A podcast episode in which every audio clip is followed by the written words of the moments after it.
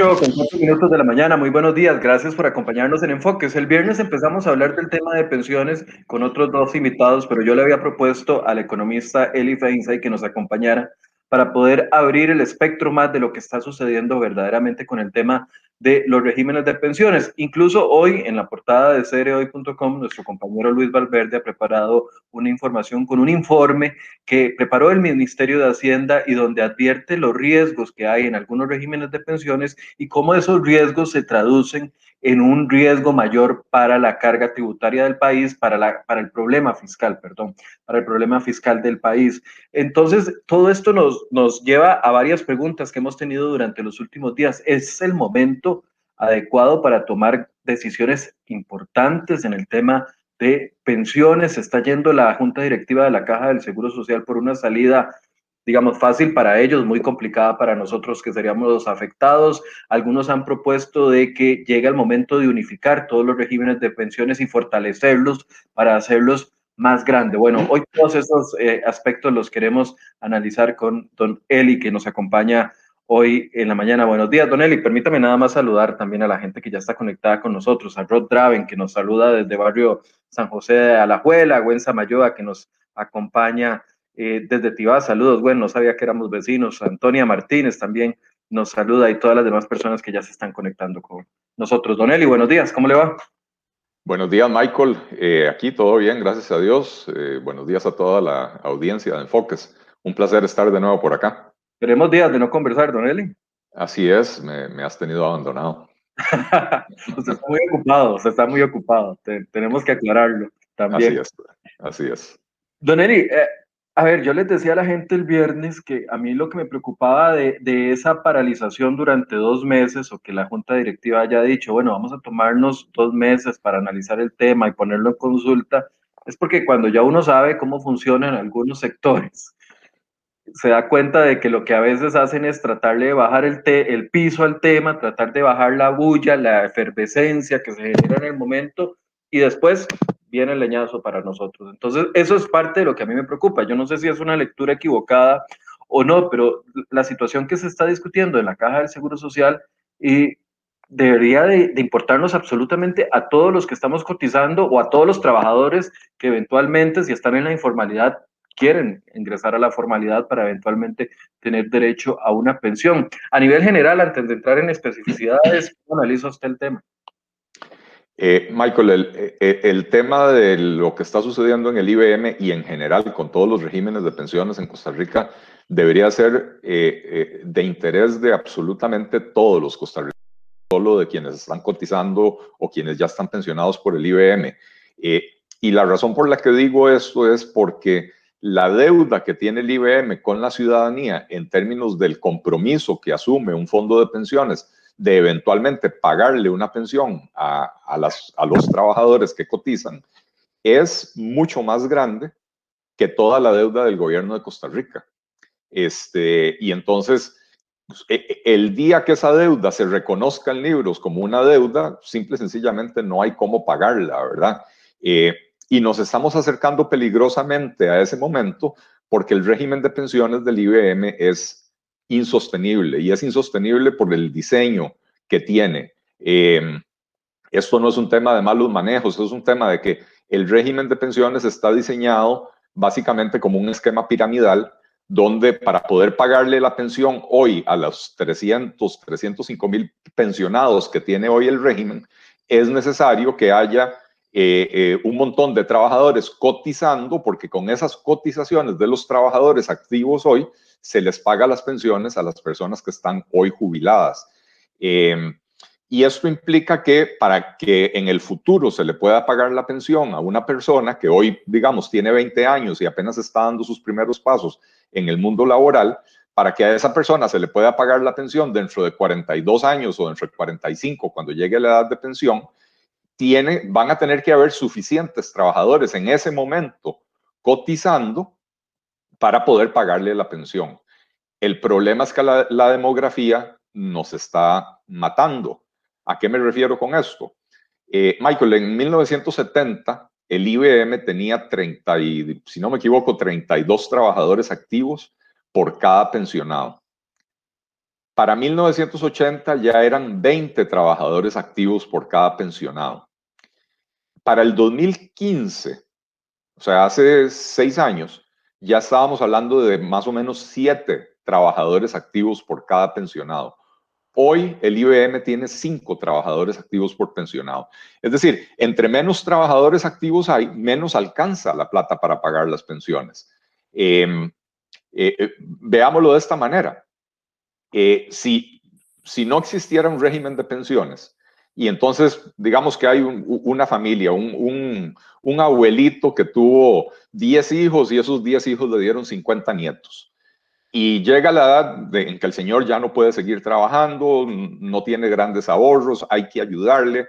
Se reúnen los 50 nietos y dicen, bueno, hagamos una cosa, cada uno de nosotros pone el 2% de nuestros ingresos para darle al abuelo el 100% del promedio de nuestros ingresos, ¿verdad? Listo, sacrificamos el 2% y, y, todo el mundo sigue viviendo bien y le aseguramos al abuelo eh, eh, una buena calidad de vida. Lo que pasa es que, ¿qué pasa? Cuando antes tenían 10 hijos, 12 hijos, 14 hijos los abuelos, ¿verdad? Y todavía en la generación de mis papás tenían 4 o 5 hijos. Ahora la gente tiene uno o dos, o, en muchos casos ya no tienen hijos del todo, ¿verdad? O un gato. O un, gato. un gato y un perro, ¿verdad?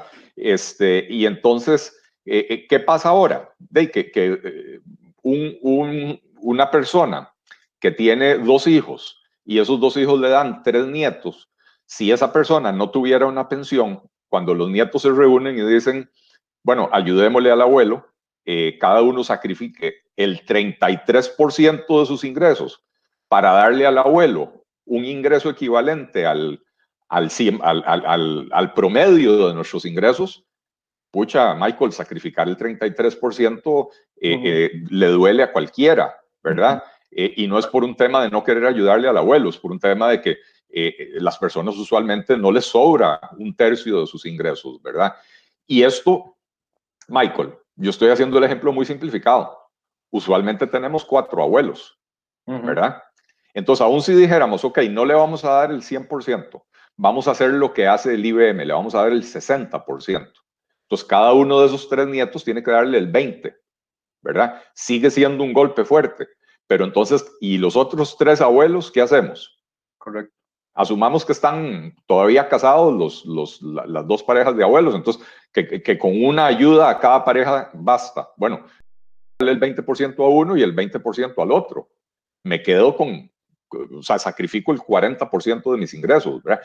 Esa es la razón por la cual el IBM es insostenible y la reforma que está proponiendo hacer la caja es simplemente patear el tarro para adelante para que en el 2050 otra vez, y bueno, ellos, ellos calculan el 2050 y hay que reconocer que la caja es excesivamente profesional en fallar en sus cálculos, ¿verdad?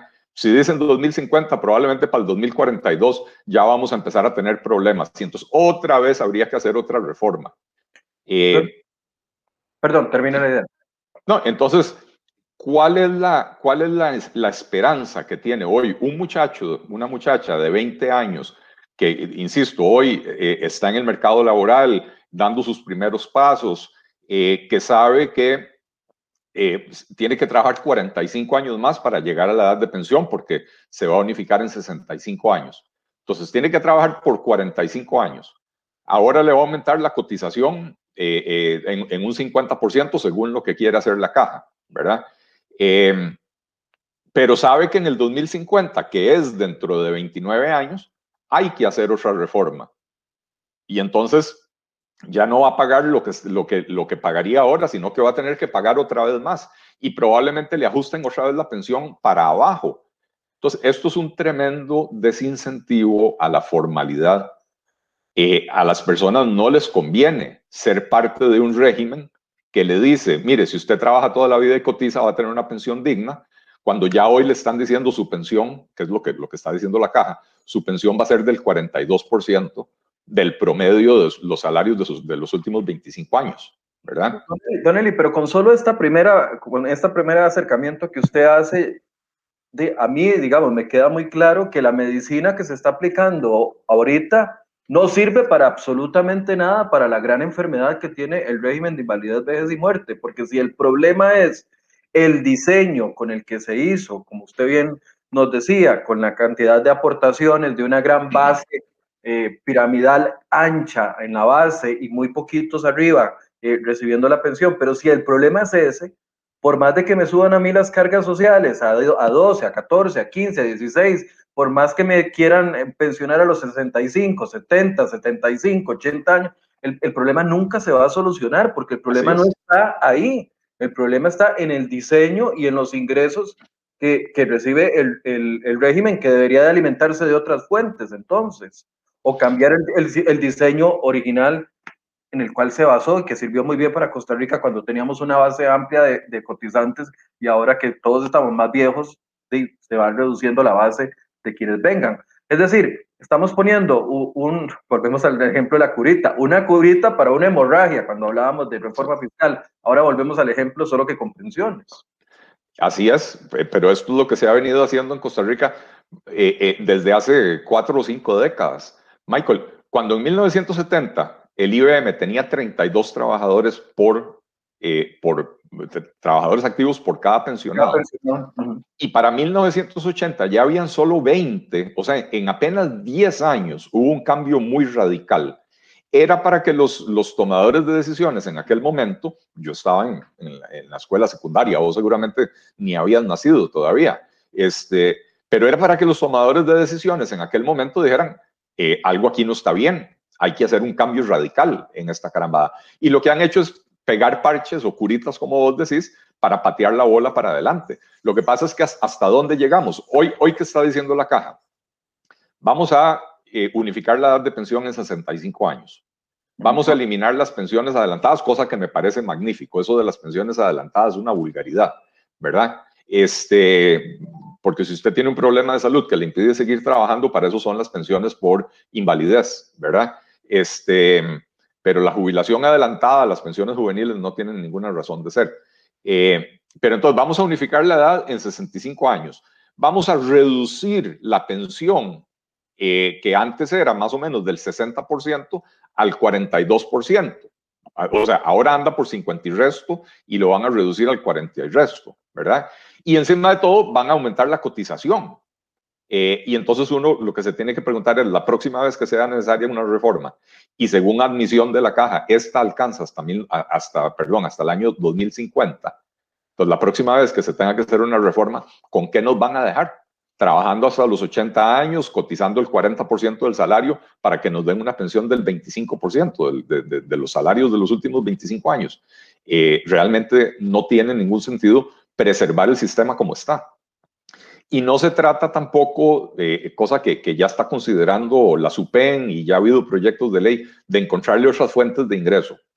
Eh, porque otras fuentes de ingreso, básicamente de, de, lo que se está hablando es lo que se llama una pensión consumo, que es decir, cada vez que usted va al súper o cada vez que usted va a comprar lo que sea, ropa, carro, paga IVA, entonces que una parte de ese IVA se vaya a, al fondo de pensiones. Bueno, pero eso le abre un hueco fiscal al gobierno, a un gobierno que ya está quebrado y que tiene un déficit fiscal enorme. El año pasado fue 8.3% el déficit, ¿verdad? Entonces, ¿de dónde sale la plata para, para quitarle al IVA, para, para, alimentar las pensiones? Eso es desvestir un santo para vestir al otro.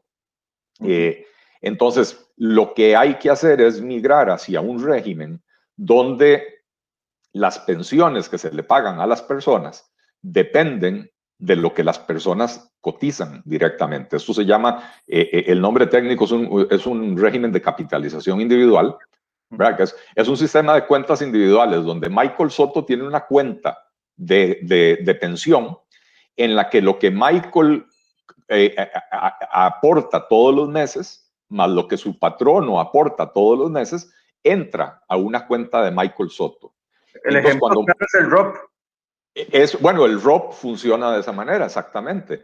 Y entonces, ¿qué pasa? Que cuando, cuando Michael llega a pensionarse a los 65 años, el dinero que ahorró está en su cuenta, mal, mal los rendimientos de las inversiones que haga la operadora de pensiones, ¿verdad? Entonces, sí hay que permitirles a las operadoras de pensiones invertir en otras cosas. Por ejemplo, titularizar eh, los ingresos de, de, los proyectos de carreteras, puertos, etcétera, y permitirle a las operadoras de pensiones invertir en, esos, en esas cuestiones, en vez de tener que estar invirtiendo todo el tiempo en títulos del gobierno, ¿verdad? Para mejorar los rendimientos de las inversiones. Pero el problema no se resuelve mejorando los rendimientos de las inversiones. Mientras el diseño piramidal se mantenga intacto, el régimen de pensiones está destinado a la quiebra. Y quiero decir, Michael, eh, último antes de que, de, que me hagas la siguiente pregunta, este no es un problema único de Costa Rica. En todo el mundo, cuando se empezaron a diseñar los sistemas de pensiones, que fue eh, más o menos a finales del siglo XIX, eh, se, diseñaron de la misma manera, con este esquema piramidal, ¿verdad? ¿Por qué? Porque era una época de, crecimiento poblacional muy rápido. Em, digamos que disparado por la revolución industrial. La revolución industrial permitió eh, elevar los niveles de productividad de las personas y de todos los factores de la producción, de la tierra, se, empezó a introducir el capital, ¿verdad? Eh, eh, la máquina de vapor, etcétera, ¿verdad? Entonces, creció enormemente la producción mundial, lo cual permitía alimentar más bocas. Entonces, creció muy rápidamente la población mundial. Entonces, en aquel momento, cuando uno decía, ok, hoy la gente se muere joven, porque hace 150 años la gente se moría mucho más joven que hoy, ¿verdad? Entonces la gente se muere relativamente joven, eh, entonces, y, cada año nacen un cerro de chiquillos, ¿verdad? Entonces, cada año entran a la fuerza laboral un montón de jóvenes entonces alcanza quitarle un poco de la plata a ellos para, para mantener a los viejitos. Bueno, pero esa realidad hoy ya no es así. Ahora lo que hay es que la gente vive cada vez más, cada vez nos envejecemos más, ¿verdad? y cada año nacen menos niños y niñas que el año anterior. Entonces eso quiere decir que cada año entran menos jóvenes a la fuerza laboral, ¿verdad? Entonces estamos en, un problema sin salida mientras se mantenga este diseño. Si no se migra a un régimen de cuentas individuales, el, el sistema de pensiones va a quebrar. Hay, muchas preguntas y ya la gente está pidiéndome, pero bueno, suave un toque, ¿por qué la caja no paga la deuda? ¿Por qué no se eliminan las pensiones de lujo? Ya, ya casi vamos a hablar de eso, pero es que quiero hacer punto en el tema de capitalización individual. Yo lo pregunté la semana pasada, se lo pregunté a varias personas en vivo, se lo pregunté al sindicato que está, representa doña me olvidó el nombre, disculpen, bueno, eh, la Unión Médica Nacional, y, decían, y, se lo he consultado en otras ocasiones a otros eh, superintendentes de pensiones en ejercicio y me han dicho, es que migrar el IBM a un régimen de capitalización individual destruye todo el sistema solidario que hemos construido durante los últimos 70 años. esa es la justificación que me han dado a mí que destruye, eh, porque claramente eh, ahorita la gente tal vez no sabe la diferencia entre capitalización individual y capitalización eh, colectiva, que es el IBM, ¿verdad? Pero los que estamos cotizando ahorita va para una bolsa común y no para la bolsa mía, como Don Eli explicaba, que es diferente a lo que sucede en el ROP, donde sí es lo que Michael cotizó, eso es lo que va a recibir y punto, ni más ni menos más los rendimientos. Pero Don Eli, e, ese argumento de que migrar el IBM a un sistema de capitalización individual destruye la, construcción de eh, seguridad social colectiva que hemos hecho durante los últimos 70 años, ¿cómo lo analiza usted? Porque algunos dicen, entonces va a empobrecer más a los más pobres y a los que tienen ingresos va a enriquecerlos más o van a recibir lo que tienen. Eh, lo, primero, Michael, es que tenemos que entender a qué nos referimos con la solidaridad. El régimen de pensiones es un sistema de solidaridad intergeneracional, es decir, los jóvenes de hoy o los trabajadores activos de hoy mantienen a los jubilados de hoy, es decir, los jóvenes mantienen a los viejitos, para ponerlo en, los términos más sencillos posibles. Eh, hay otro tipo de solidaridad que es la sociedad actual velando por las personas pobres de la sociedad actual, ¿verdad? Entonces, eliminar el, régimen de capitalización colectiva, el régimen de reparto en realidad, que es en lo que se ha convertido el IBM, es un régimen de reparto. ¿Qué quiere decir régimen de reparto? Que lo que ingresa hoy se reparte de una vez en pensiones, ¿verdad? Y no queda nada. Eh, mantener el régimen de reparto nos está condenando a empobrecer cada vez más a los eh, ciudadanos adultos mayores que se jubilan, ¿verdad? Eh, entonces, ¿para qué nos sirve esa solidaridad? Esa solidaridad está condenando a, la pobreza a, los que cotizan porque cada vez les quitan una parte mayor y a los pensionados porque cada vez les entregan una pensión menor. Pero además está excluyendo al 47% de los trabajadores que antes de la pandemia estaban en la informalidad, ¿verdad? Que ni siquiera están cotizando para una pensión. Entonces, ¿de cuál solidaridad estamos hablando? Una solidaridad que lo que hace es quitarle a todo el mundo porque le quita al trabajador, le quita al pensionado porque cada vez le da una pensión menor y le quita al, al informal la posibilidad de formalizarse y poder disfrutar de una pensión. Entonces estamos hablando de un sistema que es perder, perder, perder. Nadie gana en ese sistema, excepto los administradores de la caja y del IBM que tienen unos salariazos eh, eh, bien bonitos, ¿verdad? Bien jugosos. Nadie gana con este sistema. Ciertamente, si, migramos a un sistema de capitalización individual, la pensión de la persona va a depender de lo que cotice. Y entonces la sociedad tiene que velar por las personas que por diferentes motivos no logran cotizar lo suficiente para obtener una pensión digna. Como lo entonces, con el régimen no contributivo. El régimen, hay que fortalecer el régimen no contributivo, habría que hacer que los aportes estatales sean para el régimen no contributivo, ¿verdad? Eh, y que la pensión de los trabajadores dependa de su aporte y el aporte de su patrono, ¿verdad? Y entonces usted puede crear un sistema de tres pilares, como hay hoy en día, donde el primer pilar es la pensión básica en capitalización individual, donde el segundo pilar es un, es un pilar solidario, no contributivo para las personas que pasan algún problema y el tercer pilar, el que sigue, el que existe hoy también, que es el de las pensiones complementarias. Si usted quiere una, pues, si, usted considera que la pensión que va a obtener no es suficientemente buena y quiere mejorarse su pensión, entonces usted cotiza voluntariamente, no obligatoriamente, voluntariamente para una pensión adicional. ¿Verdad? Entonces, eh, y con eso eliminamos las pensiones de lujo. Digo, hay que eliminar las pensiones de lujo y entendamos, las pensiones de lujo no están en el IBM. Las pensiones de lujo están en los otros regímenes, como el del magisterio, el del Poder Judicial, el de los bomberos, el de los diputados, etc. Em, Algunos cerrados y otros que permanecen. Correcto. Cerrados quiere decir que, que, ya, no, ya no aceptan nuevos trabajadores, pero siguen pagándole a, a personas que ya están pensionadas. ¿verdad? Es más, siguen habiendo personas que todavía están trabajando, pero que estaban matriculadas en ese régimen, entonces siguen aportando a ese régimen hasta el día que se pensionen. Entonces, cerrados, pero existen, ¿verdad? Cerrados para nuevos entrantes, pero siguen existiendo, ¿verdad? Y mientras siguen existiendo, esto obliga al Estado hacerles un aporte cada, cada vez mayor, ¿verdad? Entonces, tenemos que ir a la constitución política de Costa Rica.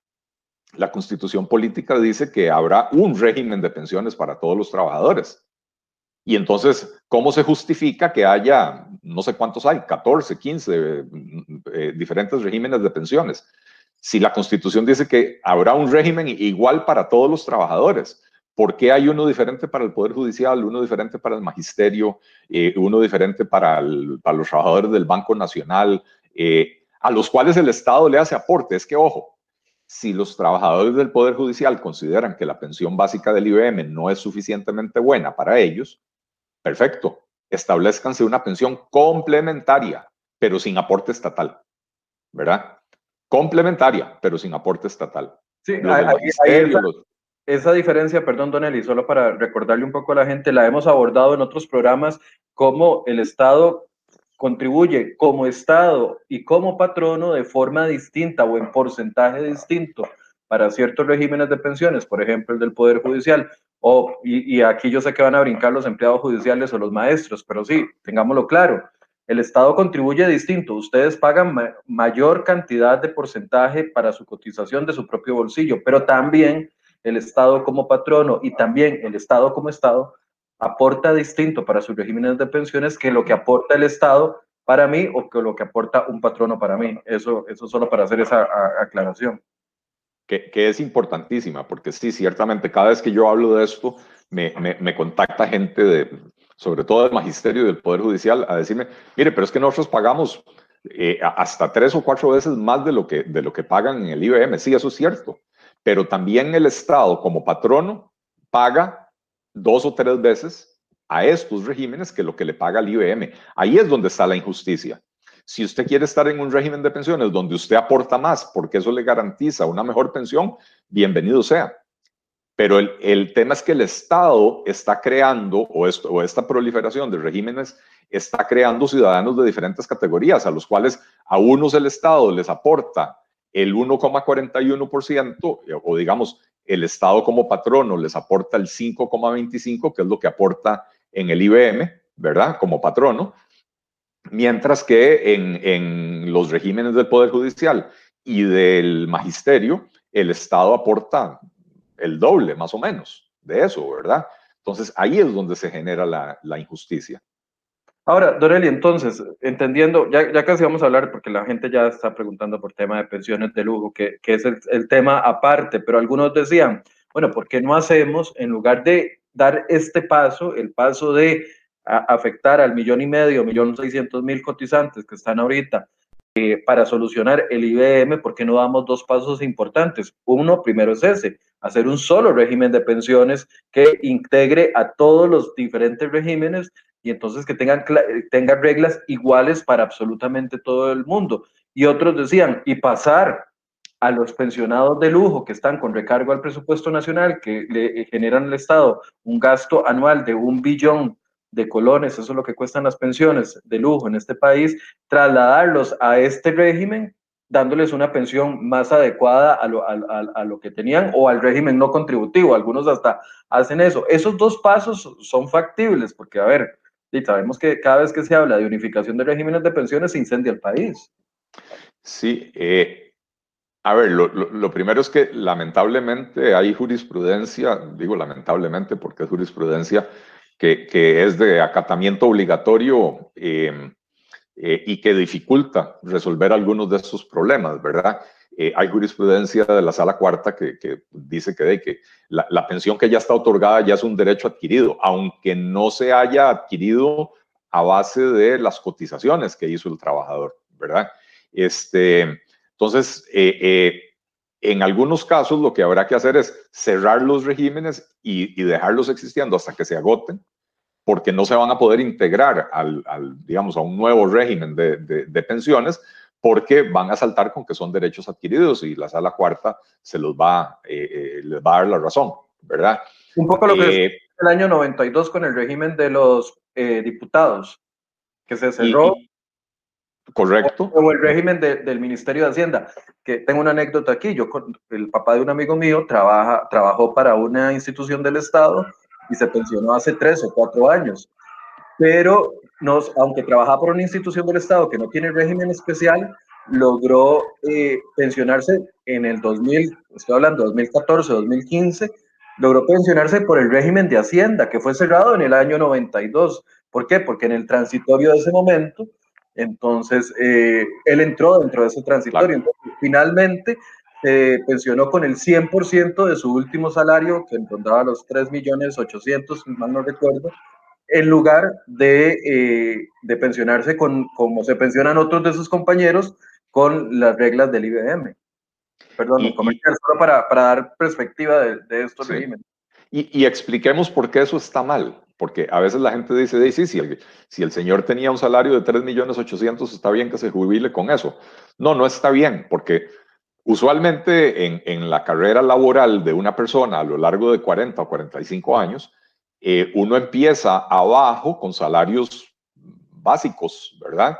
Eh, y va escalando conforme adquiere una profesión, eh, adquiere mayores experiencias, demuestra su valía en el trabajo y entonces em, empieza a, prosperar, digamos, a, a recibir ascensos en el trabajo, ¿verdad? No es lo mismo entrar a un medio como eh, reportero en la calle que eh, ser director del medio, por ejemplo, o que dirigir un programa como, como el que vos dirigís y qué sé yo, que le da valor agregado al medio, ¿verdad? Entonces, las personas cotizan a lo largo de su vida con base en el salario que ganan en el momento en que cotizan. Entonces puede ser que una persona que hoy gana 3 millones, hoy cotiza sobre los 3 millones, pero hace 10 años tal vez cotizaba sobre un millón. Y entonces lo que ha cotizado eh, tiene que alcanzar para, la, para, para su pensión eventualmente. Eh, eh, y entonces hay que hacer un promedio de todos los salarios, que es lo que usualmente se hace en los regímenes de pensiones. Cuando una persona se, se pensiona con su último salario, es decir, 3 millones 800, imaginémonos que esa persona logró eh, un, ascenso en el trabajo en el último año, le dieron una jefatura, está ganando 3 millones 800, incluyendo los, las anualidades y todos los demás pluses, ¿verdad?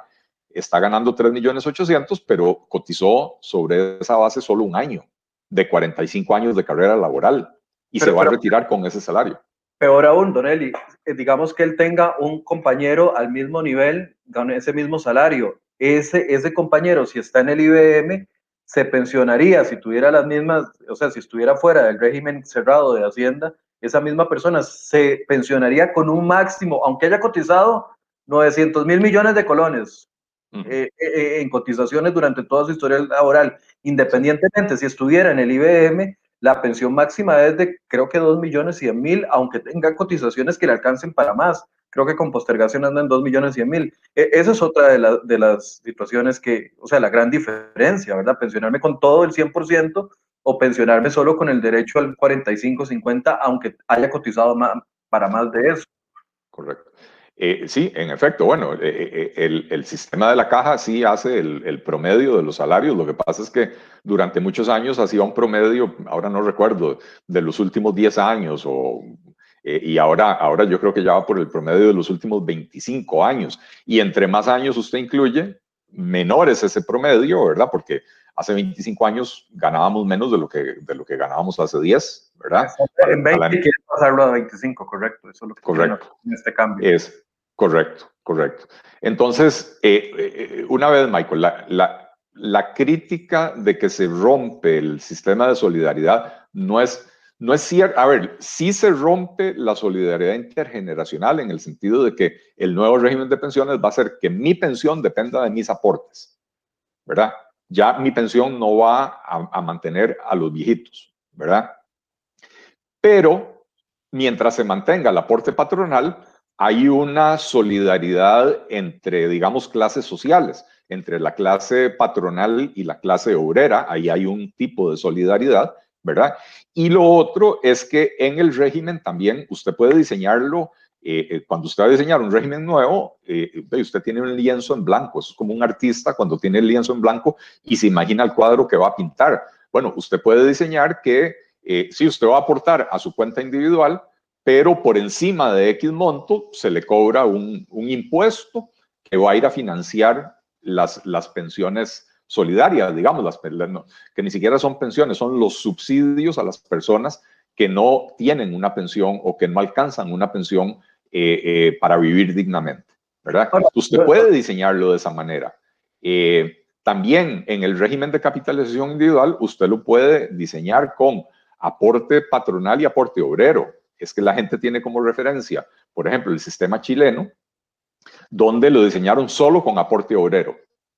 Y entonces, eh, eh, ahí sí que no hay, no hay nada de eso, ¿verdad? Entonces, a punta de aporte obrero es muy difícil hacer que la pensión alcance un monto significativo. Aún así, el régimen de pensiones chileno es uno de los mejores administrados del mundo. ¿verdad? Eh, eso es lo que quería preguntar, porque ¿qué, han hecho? Si usted decía que este es un problema de diseño de todos los países, ¿qué han hecho otros países para solucionarlo? Están en la misma dinámica que en la que estamos nosotros, porque cada vez que se habla del, del tema chileno, yo he escuchado versiones muy distintas. Algunos dicen lo que usted está diciendo y otros dicen que fue el acabose para la sociedad chilena. Eh, bueno, el, el, acabose para la sociedad chilena, cuando usted eh, analiza los datos fríamente, se da cuenta de que eso no es así, ¿verdad? Eh, la sociedad chilena en los últimos 30 años, 40 años, desde, que, desde que tienen el régimen de capitalización individual, que debe andar por 38, 40 años, ¿verdad? La sociedad chilena prácticamente erradicó la pobreza, erradicó el analfabetismo, mejoró significativamente su, infraestructura de transportes que se financia con los fondos de pensiones, en, parte por lo menos, ¿verdad? Eh, mejoró el coeficiente de Gini, es decir, disminuyeron la desigualdad, eh, o sea, objetivamente lo que hicieron en Chile funcionó bien. El régimen de pensiones chileno funciona muy bien, pero está mal diseñado porque, insisto, solo tiene el aporte obrero, no tiene aporte patronal. Entonces, la pensión en Chile es baja porque el aporte es bajo, ¿verdad? Pero eh, el régimen de pensiones chileno tiene un promedio de rendimiento en dólares del 8% anual, Michael, sostenido a lo largo de los últimos 38 años. 8% anual. El promedio del IBM es del 4%, la mitad, ¿verdad? Entonces, mm, eh, eh, eh, aprendamos de lo bueno y también aprendamos de los errores para mejorarlo, ¿verdad? Ah, este, ahora, perdón, termina. vos me preguntabas qué han hecho otros países. Bueno, ya hay más de 30 países que han adoptado reformas en la dirección de lo que yo estoy eh, sugiriendo. O sea, yo no estoy inventando el agua tibia, ¿verdad? Al sugerir un régimen de capitalización individual. Muchos países, por ejemplo, como Suecia, adoptaron una versión, digamos, intermedia, que es lo, que llaman un sistema de cuentas nominales. La, la, la plata entra a un fondo común, pero dentro de ese fondo común, contablemente, existe una cuenta a nombre de Michael Soto. Y entonces Michael Soto recibe un estado de cuenta todos los meses que sabe cuánto fue lo que cotizó y sabe cuánto fue lo que le agregó eh, eh, el, operador de pensiones por el rendimiento de las inversiones. Pero la plata no está, en, no está a nombre de Michael Soto, la plata está en un fondo común, ¿verdad? eso se llama eh, un sistema de cuentas nominales. Es una, es una versión híbrida, ¿verdad? Que, que, adoptaron en, Suecia y aparentemente les está funcionando, eh, les está funcionando bien. Habría que analizar el impacto a largo plazo. Pero como decía, hay más de 30 países que han eh, hecho reformas en la dirección de avanzar hacia un régimen de capitalización individual.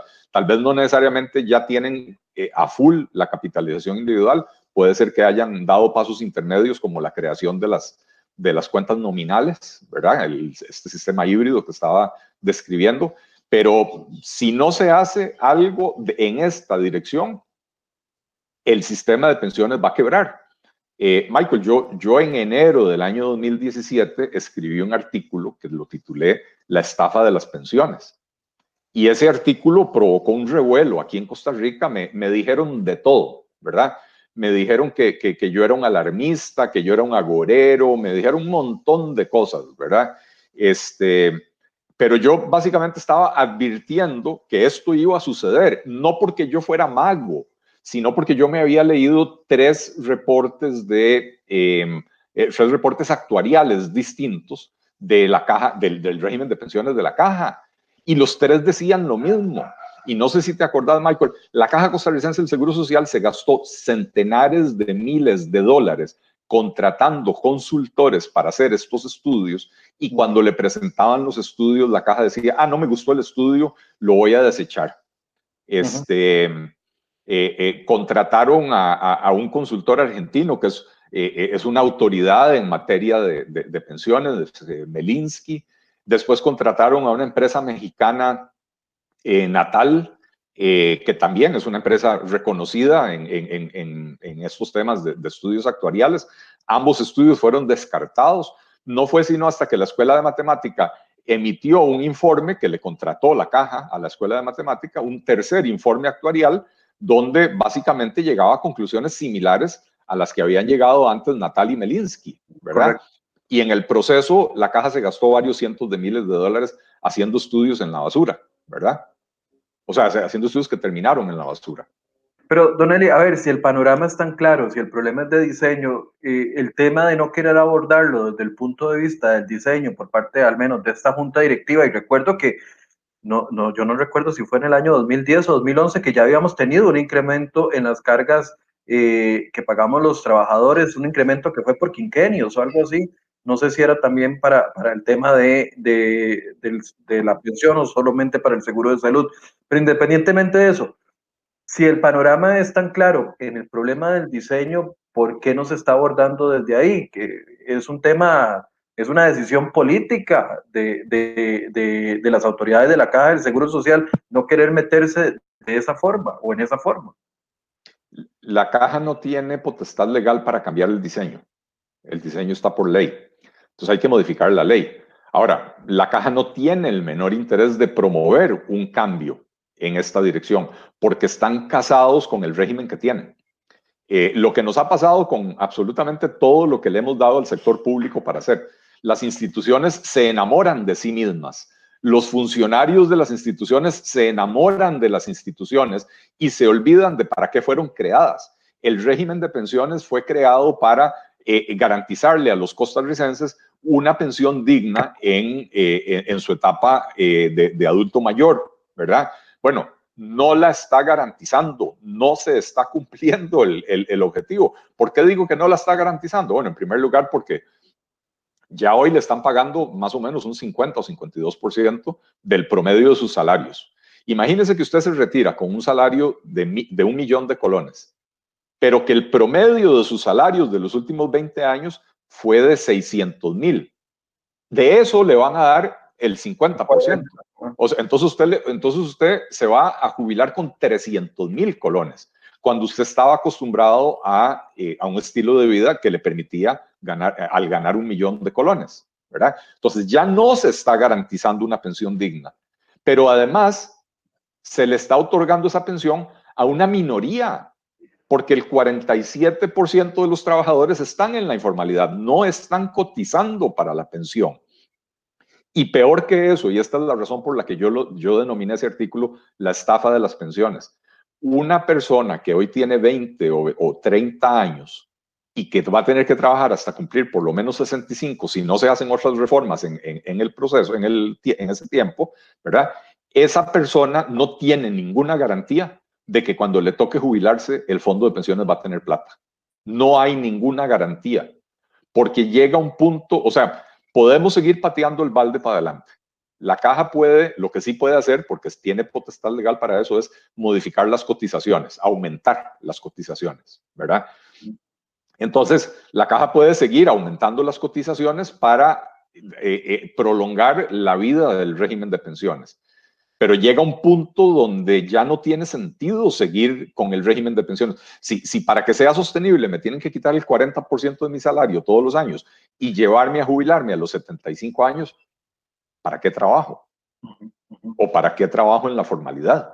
¿Verdad? Entonces, estas decisiones están, o sea, a ver, todo está relacionado en un sistema económico, por eso se llama sistema económico. Cuando usted toma una decisión de estas, está impulsando o incentivando a la gente a mantenerse en la informalidad o a salirse hacia la informalidad, ¿verdad? Y eso es un disparo contra el propio sistema de pensiones. Si el sistema de pensiones expulsa a la gente, se está disparando a sí mismo, porque el sistema de pensiones necesita que más gente cotice para ser sostenible, yo sé que la pregunta que voy a hacer es una pregunta muy, muy inocente, inocentonta, dirían algunos, ¿verdad?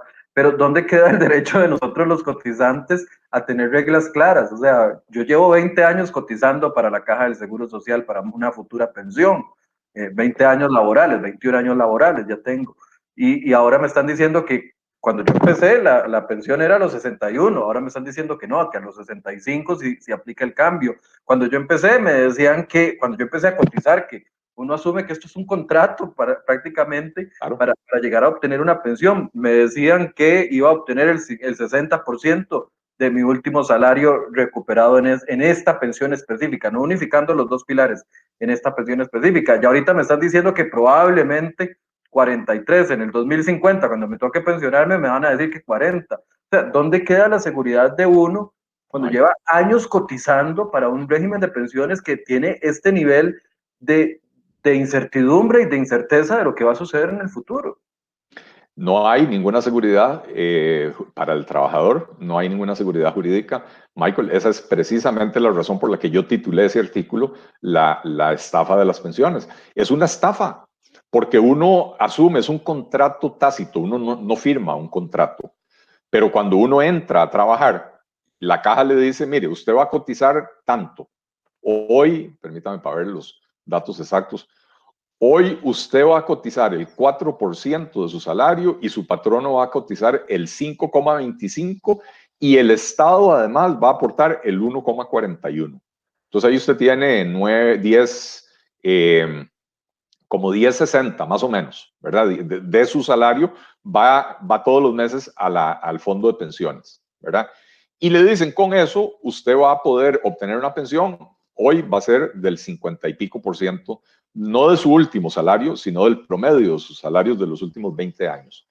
Eh, y usted asume que eso es un contrato, ¿verdad? Que eso es lo que usted va a obtener dentro de 40 o 45 años cuando se pensione.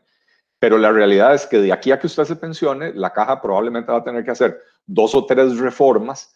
Y cuando digo reformas, no nos engañemos. Dos o tres veces eh, a lo largo de su vida laboral, la caja va a tener que aumentar la edad de pensión, disminuir el monto de la pensión y aumentar las cotizaciones. Por eso cambiar las reglas, cambiarme completamente las reglas de la expectativa que yo tengo. Así es.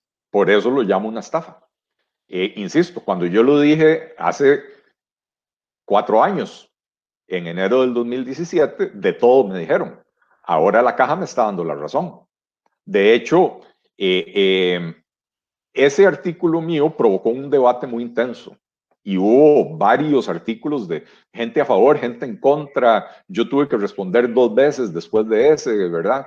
Este, incluso publiqué un artículo a mediados del 2017 que lo titulé eh, Una propuesta para la sostenibilidad de las pensiones, donde hablaba de la necesidad de hacer un régimen de, de cuentas individuales en competencia eh, con los tres pilares que mencioné, ¿verdad? Eliminando los regímenes especiales, los, las pensiones de lujo, etc. Eh, en algún momento la caja eh, convocó una junta de notables y, y, la junta de notables hizo una serie de recomendaciones, pero no se atrevieron a proponer un cambio en el diseño del régimen. Eh, hicieron algunas propuestas para mejorar la administración, para permitirle a la caja invertir en otro tipo de, de, de, inversiones o de activos, para mejorar el rendimiento de las inversiones de la caja, etcétera. Y también propusieron aumentar las cotizaciones. Este, eh, y, y, como vos dijiste al puro principio del programa, Michael, en ese momento se hizo un escándalo porque la gente dijo, qué barbaridad, ¿cómo me las van a volver a subir? Y entonces dijeron, bueno, no, no, no lo vamos a hacer ahora, vamos a dejar esto en análisis por unos meses. Y eventualmente aprobaron eh, los incrementos escalonados, ¿verdad? Eh, que, a los que vos te referías. Bueno, ahora... Yo no me fío, ya no me fío cuando me, cuando me dice, la, o sea, no, no confío, perdón, pero es que no confío que me digan, no, vamos a tomarnos un tiempo, dos meses para consultar esto con todos los sectores y llegar a una decisión consensuada. Eso no va a pasar. La Junta Directiva, la, la decisión que iba a tomar el jueves pasado, la tomará en dos meses y la única diferencia es la fecha. Porque la intención ya está puesta, la intención de subir a 65, la intención de aumentar las cotizaciones y la, la, intención de, eh, de alargar el periodo de 20 a 25 años para sacar el promedio de la pensión. Ya la decisión está tomada. Lo único que no lo han hecho es ponerlo en un acta de junta directiva, pero o fue el jueves o será en, en, ocho jueves, pero va a pasar.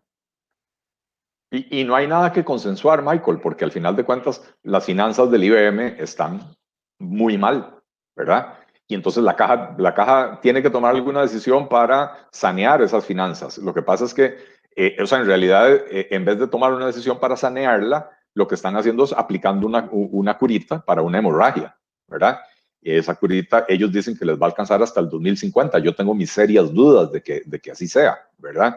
Este, de hecho, cada vez que la caja hace sus proyecciones y después contrata un estudio actuarial independiente, el estudio actuarial les dice, no, señores, lo que ustedes, lo que ustedes estimaron no tiene pies ni cabeza, ¿verdad? Muchas veces ni siquiera siguen las técnicas de, de, de, de las técnicas actuariales y entonces hacen, bueno, se, se autoengañan, ¿verdad? Eh, pero ojo, Michael, que en un régimen de cuentas individuales se resuelven muchos de estos problemas. ¿En qué sentido? En el sentido de que su pensión depende de cuánto cotice usted. Y usted va a entender todos los meses cuando recibe su estado de cuenta que si no está cotizando o está cotizando, está reportando un salario menor que el real y entonces está cotizando un monto menor, usted va a ver que eh, eh, su monto ahorrado no crece tanto y es, la proyección de su pensión es de una pensión baja, etcétera. Entonces, usted tiene el incentivo de reportar la totalidad de su salario porque va a una cuenta suya que nadie le va a quitar, simplemente eh, es una cuenta en la que usted se lo obligan a ahorrar por 40 años para que tenga plata cuando llegue a, la etapa del, retiro, de la jubilación, ¿verdad? Este, pero entonces se le da un incentivo al trabajador, uno, de formalizarse, porque si no se formaliza no hay pensión, y dos, de reportar su salario real y cotizar, e incluso si considera que la pensión que, que va a obtener no es suficientemente buena, de crear un fondo de pensión complementaria voluntario, ¿verdad? Este, pero entonces se alinean los intereses del régimen de pensiones con los intereses de los trabajadores. Hoy los intereses del régimen de pensiones están completamente desalineados de los intereses de los trabajadores y eso resulta en que la mitad de los trabajadores eh, se mantengan en la informalidad, ¿verdad? Eh, entonces, eh, eh, creo que, que, hay que tener el valor para hacerlo. También tengo que decir que para hacer esto también, Michael, hay que sanear las finanzas públicas, porque un país con déficit del 8% no le va a poder hacer frente a la deuda que ya tiene el IBM con los trabajadores activos y con los pensionados actuales, ¿verdad? Una persona que hoy tiene 50, 55 años, si usted le dice, pásese a un régimen de, de capitalización individual, ya no tiene suficiente tiempo laboral para conseguirse una pensión eh, digna, ¿verdad? Tal vez una persona que hoy tiene 25, 30 puede pasarse del IBM a un régimen de capitalización individual y tiene todavía suficientes años para aportar lo suficiente para, que, para obtener una pensión digna. Pero las personas que ya están más cerca de, la jubilación eh, que del principio de su carrera, eh, hay que cumplirles la promesa del IBM de que van a tener una pensión. Y para eso, eh, eso se va a tener que financiar del presupuesto de la República. Y eso no se puede hacer si no hay primero un saneamiento serio de las finanzas públicas y una economía sana que crezca vigorosamente todos los años para que haya suficiente recaudación para, para hacerle frente a esto. Don Eli, esa sería la forma positiva de hacerlo, pero también puede que llegue esa forma obligada. Si el régimen no es solvente, eventualmente el Estado tendrá que responder por el régimen del IBM o el régimen del Poder Judicial o el régimen del Magisterio, a la fuerza, porque de, o, se hace o se hace bien hecho o se hace mal hecho, pero va a suceder eso. Así es. Eh, eh, o sea, en este momento las opciones que tenemos son eh, patear la bola para adelante y esperar a que el régimen quiebre más adelante en vez de ahora, que esa es la, la, opción favorita de los políticos tradicionales. Es no tomemos decisiones difíciles, no tomemos decisiones controversiales, pateemos la bola para adelante y esto le caerá a otro gobierno, ¿verdad? No sé si, si, la gente se acuerda cuando Luis Guillermo Solís dijo, no voy a impulsar la reforma del empleo público porque los beneficios se van a percibir dentro de 15 años. Bueno, no hay nada más irresponsable que un político pueda decir, ¿verdad? Porque precisamente si los beneficios tardan 15 años en percibirse, hay que empezar hoy. Ahora, sí, por supuesto. Hay que empezar hoy porque, porque no, no, no hay más tiempo que perder, ¿verdad? Bueno, pero ese es el tipo de decisiones que los políticos tradicionales les gusta tomar. Es no nos, no nos comprometamos porque la decisión es, es controversial, pateamos la bola para adelante. ¿verdad? Y, y, en el 2050, quien esté gobernando le tocará este churuco y no va a ser en el 2050, va a ser unos años en el 2050 porque estoy seguro que las proyecciones de la caja van a van a ser fallidas. Don Eli, quiero hacerle un par de preguntas antes de terminar, porque mucha gente me estaba preguntando eso. ¿Por qué no eliminar las pensiones de lujo? Eso no solucionaría el problema. Es la pregunta que mucha gente tiene. Por favor, explique desde su punto de vista por qué, o sea, las pensiones de lujo, yo sé, hay que eliminarlas, pero ¿por qué no sería la solución al problema del IBM? Las pensiones de lujo hay que eliminarlas, punto. Las pensiones de lujo hay que eliminarlas porque son inmorales Punto. Las pensiones de lujo son inmorales porque son pensiones que personas obtienen sin haber cotizado para tener el derecho de obtenerlas o sin haber cotizado lo suficiente ¿verdad? Si usted cotizó y en el cálculo de la pensión a usted le tocan 500 mil colones, pero recibe una pensión de 2 millones 700 mil colones, usted tiene 2 millones 200 mil que está recibiendo de regalo de toda la ciudadanía costarricense. Y entonces, también por esto es que yo digo que no, no, no se vale meterlo en el IVA, ¿verdad? Eh, porque los pobres van a terminar financiando esta cochinada, ¿verdad? Entonces, las pensiones de lujo hay que eliminarlas, que no quepa la menor duda de eso, pero esa no es la solución. El hueco del, del, del IBM, el hueco actuarial, cuando uno habla de, actuarial, los estudios actuariales son proyecciones que se hacen a, a 80 o 100 años plazo. ¿Por qué? Porque el régimen de pensiones, una persona que hoy tiene 16 años y entra a trabajar y va a tener que trabajar hasta los 65, estamos hablando de que va, tiene prácticamente 49, 50 años de vida laboral y después de eso se va a pensionar a los 65 y perfectamente puede vivir 30 años más, porque hoy en día ya la gente vive 90, 95, 100 años sin problema, ¿verdad? Entonces, con ese, e, e, ese, ese muchacho de 16 años que hoy entra a la fuerza laboral, usted tiene un compromiso por lo menos por los próximos 80 años, por lo menos por los próximos 80 años. Por eso las proyecciones se hacen a 100 años. Por eso las proyecciones se hacen a tan largo plazo. Entonces, ese déficit actuarial que tiene el, IBM eh, no es plata que está faltando en la bolsa hoy. Es que cuando usted proyecta todas las pensiones que va a tener que pagar el IBM a lo largo de esos 80 o 100 años, eh, detecta que con lo que va a recaudar el IBM y lo que versus lo que va a pagar, el hueco equivale a más o menos dos veces toda la producción de Costa Rica. Son 100, billones, ¿verdad? Según 100 billones de colones. 100 billones de colones es el déficit actuarial del IBM. Eh, 100 mil. Eh, sí, sí, sí. 100 eh, millones de millones. Sí, sí. 100 eh, millones de millones cuando la producción nacional anda por 60 millones de millones, más o menos. En números redondos, ¿verdad? Entonces, em, el, digamos que la ventaja que tenemos es que ese hueco, que es enorme, no tenemos que pagarlo hoy, sino que tenemos que pagarlo a lo, largo de los próximos 80 o 100 años. Entonces, un país ordenado, con las finanzas públicas ordenadas, puede agarrar y decir, ok, del, presupuesto de la República todos los años voy a dedicar un 2% a eh, un 2% del PIB a las pensiones a las pensiones que va, a haber que seguir pagando porque ya hoy hay un compromiso con las personas que están trabajando. Eh, hasta que el último de los trabajadores actuales se muera, ¿verdad?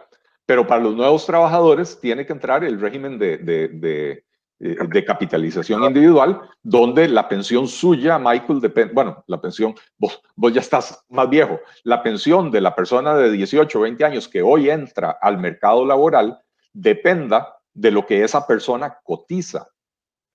Y ojo, decía yo que esto nos resuelve muchos problemas, porque el otro problema es el de la edad de jubilación. Si una persona a los 50 años dice, me la quiero tirar rico, ya no quiero trabajar más, eh, y va y le calculan la pensión y le dicen, mire, con lo que usted ha cotizado, le va a alcanzar para 300 mil colones al mes, y la persona puede decir, démelos, me retiro, me jubilo, porque, ¿cómo se llama? tengo una empresa y la empresa me genera utilidades todos los años y lo que sea, ¿verdad? Cualquier cosa.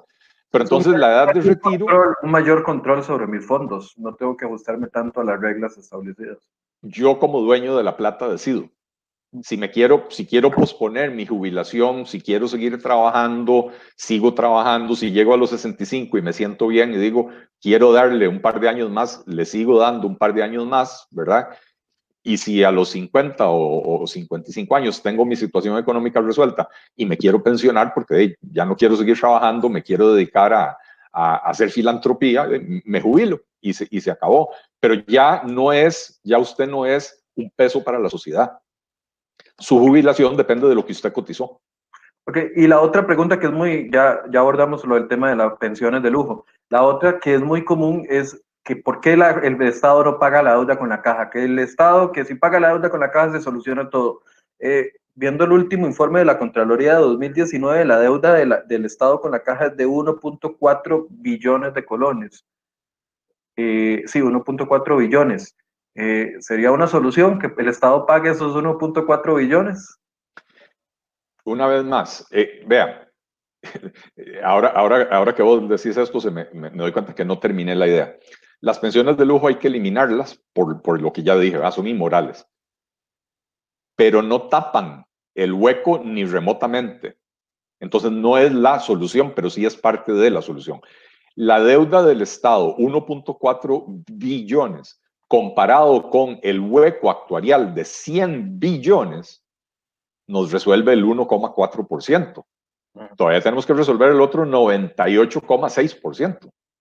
Entonces, no, no, o sea, no, no se dejen engañar. No, no, no hay parchecitos que nos permitan resolver el problema. Ciertamente, si el Estado le pagara de, un solo golpe 1.4 eh, billones de colones a la caja, hoy la caja resuelve sus problemas de liquidez, pero los resuelve en el corto plazo. El déficit actuarial del IBM prácticamente no le hace mella prácticamente no le hace mella. Entonces, no nos engañemos que esa no es la solución, pero también pensemos cuál sería el efecto de que el Estado saque, un Estado quebrado con un déficit fiscal tan elevado, saque de pronto 1.4 billones de colones para entregarle a la caja. Nuevamente, tapamos un, vestimos un santo desvistiendo el otro. Don conclusión. Eh, conclusión, Michael. Eh, es tiempo de valientes.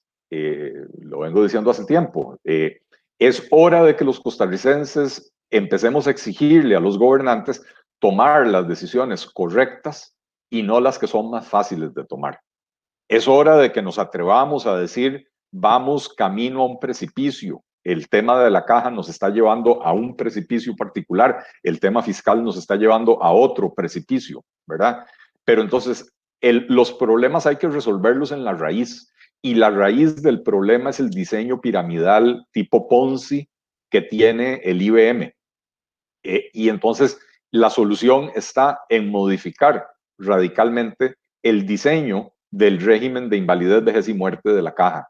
Hay que migrar hacia un, hacia un sistema de cuentas individuales para garantizarle a las personas que van a tener una pensión cuando les toque retirarse Em, y hay que sanear las finanzas públicas para poder hacerle frente a ese compromiso que tiene el Estado costarricense, que no, se lo, no lo va a poder eludir, de eh, eh, financiar las pensiones que hoy no están fondeadas, hoy no están financiadas porque el IBM básicamente tiene un hueco actuarial de 100 billones de colones.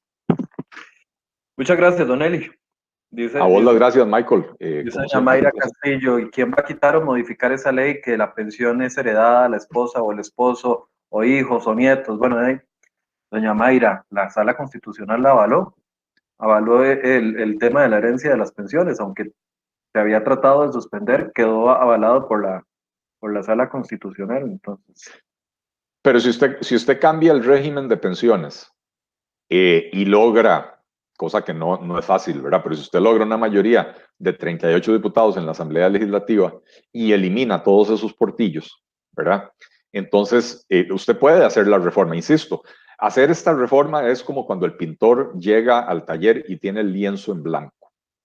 Y en ese lienzo puede pintar el cuadro que quiera, ¿verdad? Bueno, nosotros tenemos que pintar el cuadro que le conviene a Costa Rica. Y el cuadro que le conviene a Costa Rica es eh, un sistema de cuentas individuales en competencia, eh, eliminando todos los regímenes especiales, eliminando las pensiones de lujo, haciendo que la pensión del trabajador dependa única y exclusivamente de lo que aporta él o ella y su patrono y de, las, y de los rendimientos de las inversiones del fondo de pensiones y que no dependa más de aportes estatales que tienen que destinarse al, al elemento solidario del diseño del régimen, que sería el de las pensiones no contributivas. Pero todo lo que son pensiones de lujo, todo lo que son reglas abusivas de, traspaso a hijos, a, cónyuges, a hijos, a nietos, todo eso eh, hay, que, hay que eliminarlo en este nuevo diseño. Bueno, ojalá que esto sea, les sigo insistiendo desde hace. Bueno, muchas gracias, Don Eli, por el espacio. Placer, Michael, con mucho gusto. Ahí lo vamos a, convocar de nuevo porque vamos a hacer una segunda ronda. Hoy estaba Don Eli como economista, pero vamos a hacer una segunda ronda con los precandidatos porque en todos los que hemos entrevistado no nos ha dado tiempo, una hora para poder abordar los temas. Entonces, eh, eventualmente vamos a invitar a Don Eli a este espacio. Dice Gwen eh, Samayoa, sería bonito no solo analizar este tema de las pensiones desde la perspectiva económica, sino también desde la perspectiva legal. Le tomo la sugerencia, Gwen, para poderlo hacer más adelante. Y ojalá estos sean los temas de discusión en la campaña electoral que viene. Es que, insisto, a ver, no nos dejemos llevar por la agenda que nos quieren imponer algunos sectores para discusión electoral.